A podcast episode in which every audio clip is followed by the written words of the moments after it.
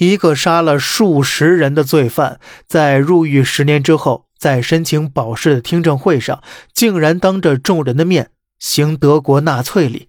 这个人到底是有什么毛病呢？监狱精神科的医生评估，这个凶手布雷维克有再次实施暴力犯罪的可能。超轻量刑十年善待，换来的是什么呢？不悔改的罪犯呢？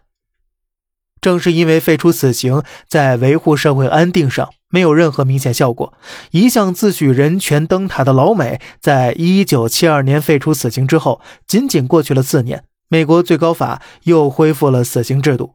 并且从一九九八年到二零一八年，美国死刑判决总数两千六百三十一例。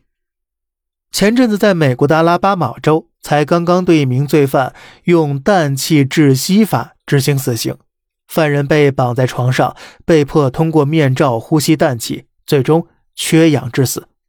整个过程，犯人足足挣扎了二十二分钟。有人可能会说了，这不是酷刑吗？哪是简单的死刑啊？而其背后啊，其实是因为高举废除死刑的英国和欧盟国家拒绝向美国出口注射死刑的药物，圣母心发作的结果就是让死刑犯死得更加痛苦了。那么问题来了，为什么英法为代表的部分国家坚持废死呢？而我们国家却依然保留死刑呢？事实上呢，关于死刑的问题，民间是早有调查的。一九九五年，中国社科院法学研究所在云南、北京、陕西三个地方对四千九百八十三名老百姓进行了问卷调查，结果显示，百分之九十五以上的受访者支持死刑。二零零八年，某网站针对死刑要不要废除的问题又进行了调查，结果显示，只有百分之十一点一的受访者支持废除。二零一一年，西南政法大学又在全国范围内发了一万五千一百一十一份问卷，结果只有百分之二十四点四的人认为可以废除。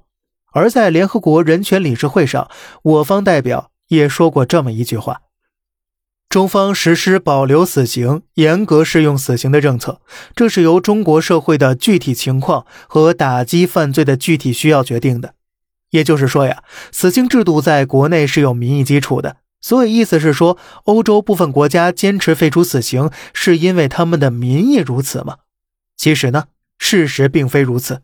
拿法国来讲，一九八一年，也就是法国废除死刑的那一年，根据《费加罗报》的调查，百分之六十二的法国人要求保留死刑。直到二零二零年，支持死刑的法国民众也占比高达百分之五十五，超过半数了。而法律的制定是要以民意为基础的，那么总是高举民主大旗的部分国家有倾听过人民的声音吗？精英阶层操控法律，其最大受益者是谁呢？答案当然了，精英阶层自己呀。毕竟只要不死，量刑就可以有可操作空间。这些人能代表自己国家的民意吗？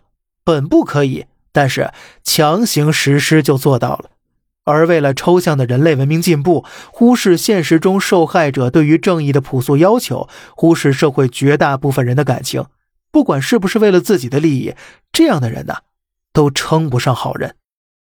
好了，这里是小胖侃大山，每天早上七点与您分享一些这世上发生的事儿，观点来自网络，咱们下期再见，拜拜。